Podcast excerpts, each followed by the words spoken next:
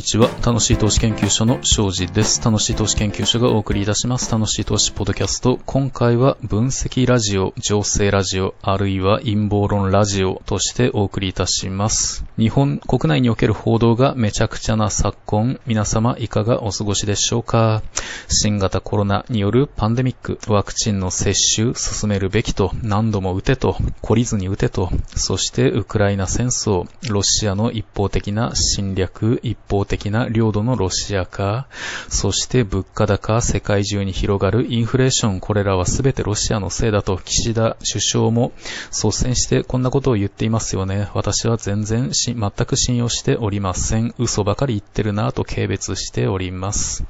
テレビも新聞もそのような嘘800並べてしっちゃかめっちゃかな報道を続ける状況、現状です。さて、7月8日、安倍元首相が暗殺されました。今回はこの出来事を取り上げます。そして一つ、まあ仮説というか陰謀論をお伝えいたします。その上で多少分析を行いました。そんなラジオです。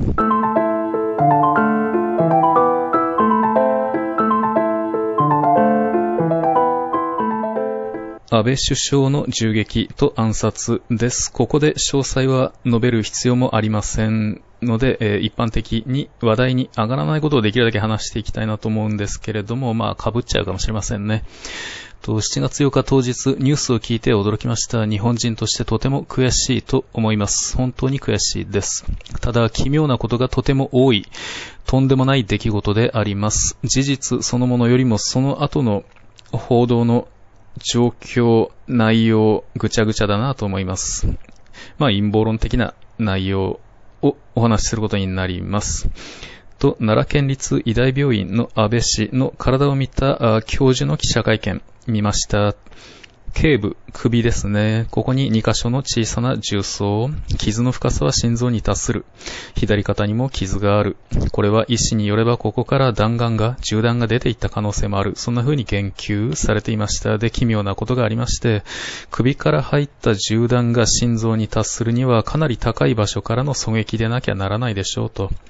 容疑者山上氏の発射角度から考えると、首から入った銃弾が心臓に向かうわけがない magic bullet になってしまいます。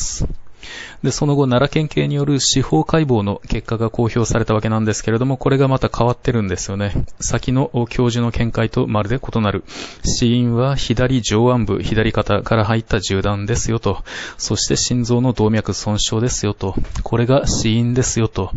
で、ここで二つ目の奇妙なことがあるわけで、奈良県警は左肩から入った、まあ、あの、全く違うという話ですよね。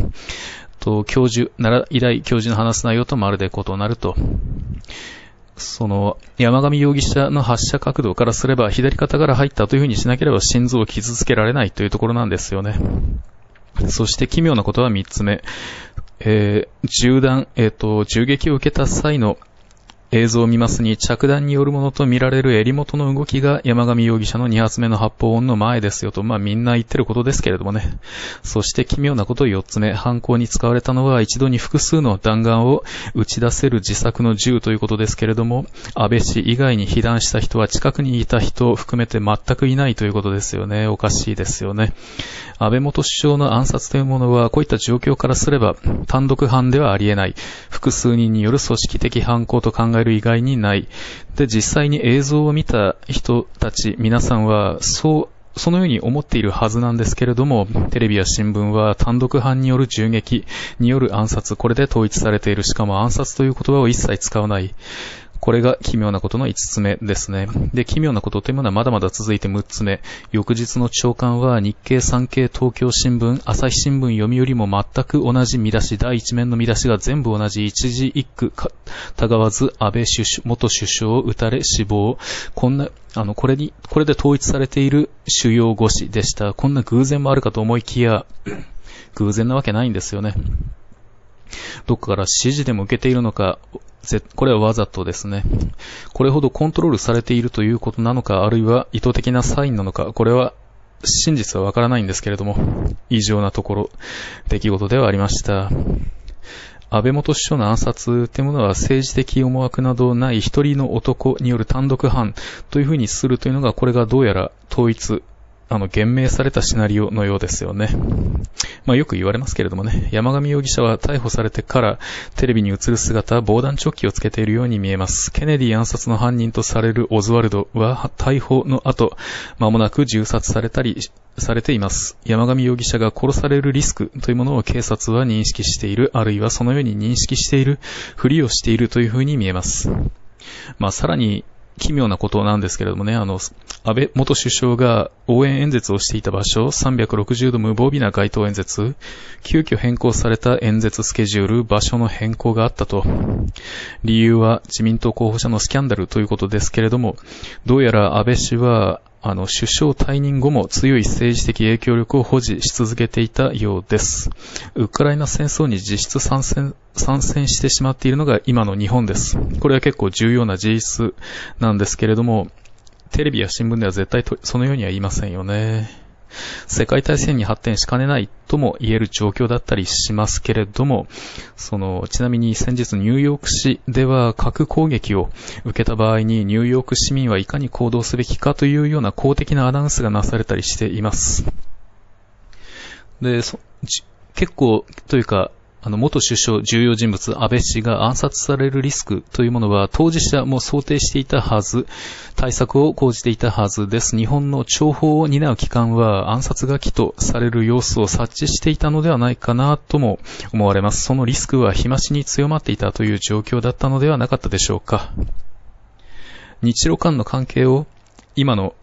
破綻している状況から修復させるには、安倍氏の存在に頼ることが大きかったとしばしば言われます。安倍氏の存在が不可欠だったと言っていいほどだった様子です。プーチン大統領からの朝電には、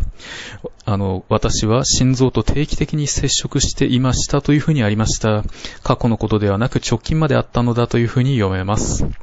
安倍さんへの恐怖、あの、脅迫は強くあったのではないかと想像できます。日本にロシアと仲良くしてもらっては困る。出生の座からは引いても影響力を持っているのは分かっていると。そして安倍氏がプーチン大統領とつながり、強いつながりがあるのは、もまた分かっている。それは、バイデンを担ぎ上げてロシアを消耗させようとしている勢力からすれば不愉快なことであったはずです。度が過ぎればどうなるか分かっているだろうなと、そのような脅迫があったのではないか。日本政府には常にどうやら強い圧力がかけられていて、表立って逆らえない力がどうやらあるらしいということが素人目にもわかります。実質的に日本は米軍に占領されているという状況、これが現代の日本であり、ロシアに対して敵対的姿勢を最も強力に打ち出しているのはアメリカで、それに追奨しているのが日本ですよと。で、勝手な真似をするのも度が過ぎれば、身の破滅を招くぞとそんな脅迫があったのではないかと。元首相だろうが何だろうが殺すことはいつでもできるのだと、そのような脅迫、容易に想像できます。で、ここからは妄想的な推測、想像なんですけれども、このような可能性という話です。で、それではと、日本政府は、安倍氏と共に先手を打ったという可能性はないでしょうか殺されてやろうじゃないかと。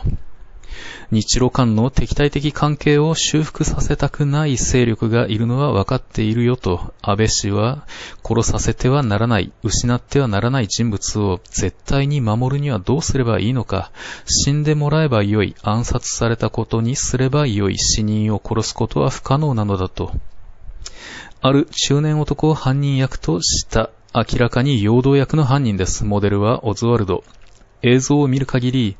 山上容疑者に狂気の風というものは感じられません。二度目の発砲音とタイミングを合わせるようにして安倍氏は撃たれました。胸元、襟が弾けるように動いています。狙撃されたという風に見えます。としか見えません。山上容疑者の逆方向からです。これ見ればよくわかっていて、致命傷を与えたのは背後から発砲した山上容疑者でなくて別に反対方向から高い場所、位置に狙撃手がいた誰にでもわかる事実、映像を根拠にすればそのように見る以外にありません。山上容疑者はその場で逮捕されました日に何度も彼の映像、顔写真を見ますけれども必ずマスク姿です。絶対に顔を映さないですよね。役者みたいです。奇妙なことの8つ目です。で、ちなみに今、巷にルフされている安倍氏狙撃の瞬間を映した動画、この出生はどこか、どうもウルグアイの放送局らしいという話を聞きました。ところで、山上容疑者以外の狙撃手というものは本当にいたのかという点にも、あの、疑いの目を持って、この事実に、映像に当たらなければならないかなとも思ったりします。狙撃手がいたというふうに見せかけた可能性、これも考えないわけにもいかないかなというところです。ところで、安倍氏暗殺によって最も得をするのは誰かといったところ、これがも、あの、最も可能性高い容疑者となるわけです。第一に、日ロ、日本ロシアの関係を悪化させたい、日ロ間の、その、話したい利権工作を仕掛ける勢力。これは何かバイデンのアメリカです。バイデンという認知症の症状を重く呈する気の毒な老人を担ぎ出してですね、名ばかりの大統領を操っているアメリカのバイデン政権です。第2に、参院選直前のタイミングでした同情票が集まる自民党です。パンデミックの中、有害なワクチンと称される生物製剤、広く摂取したことによって、日本国内でも超過死亡が目に見えて増える中、政府への信頼は地に落ちました。政権与党の自民党は今回の参院選で大きく議席を減らす可能性が高かったと言わざるを得ません。そして第3に安倍氏が悲願とする憲法改正につながる大事な選挙参院選であったわけです。ここで自民党が議席を伸ばせば会見に至る可能性が大いに高まる。それを強く望んでいたのは安倍氏本人です。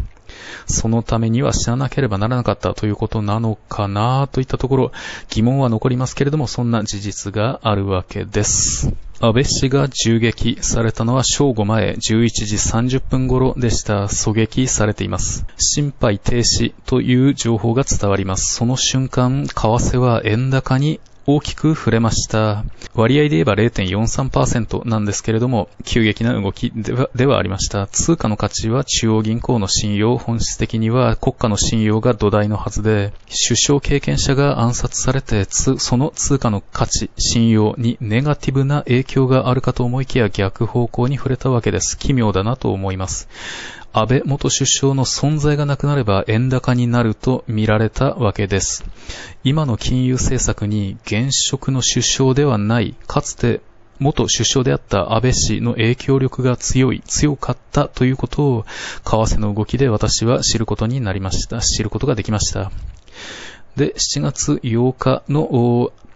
アメリカドル、US ドルに対しての急な円高方向の動きだったんですけれども、その10時間後、21時30分頃、急な円安方向、逆方向に為替は触れました。こちら、この時マイナス0.48%です。この時に何があったのかは不明です。円高に触れたのは安倍氏が狙撃された一瞬で、で、そこからしばらく続いて、その10時間後には元の水準に戻っています。これが何を意味するのか、安倍氏がいなくなっても円安方向への政策継続が見込まれると市場はみなしたわけです。この日の為替の動き、1日24時間で振り返れば、7月8日、はじめ0時135.9円 US ドルに対する円為替。で、あの、7月8日の24時136.1円。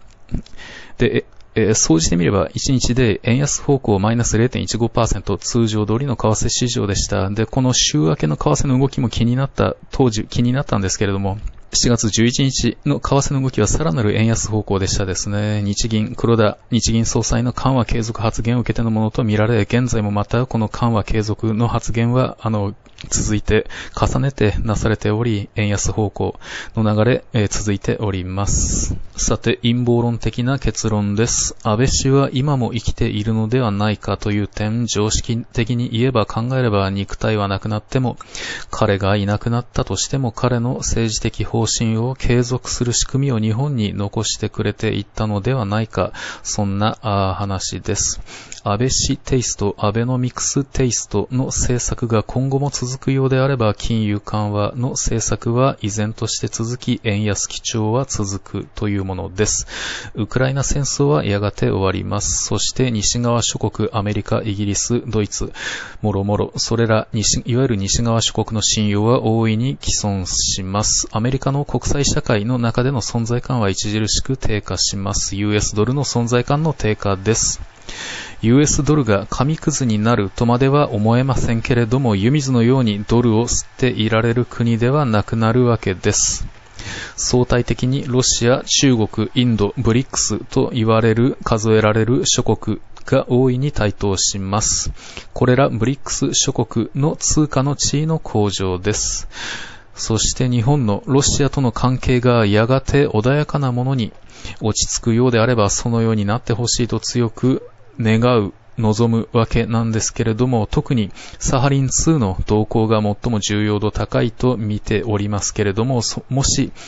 そのような流れで日露関係が穏やかなものに着地できるとしたならば、安倍氏の存在感は今も、今も生きているというふうに解釈できるのか、のかなと思います。安倍氏生存説、今も安倍氏は実は生きているんだという陰謀論そのもののような突拍子もないような説があったりしますけれども、これは常識で考えればありえない話なんですけれども、私はですね、その可能性をゼロとは見れずに見られられずに今もおります。というわけで、今回は陰謀論ラジオ、実は結構大事な分析ラジオということでお送りいたしました。次回はリスナーの方からご質問をいただきました預金封鎖と財産税をテーマにお送りする予定でおります。では次回の楽しい投資ポッドキャストでお会いいたしましょう。楽しい投資研究所の庄司がお送りいたしました。さよなら。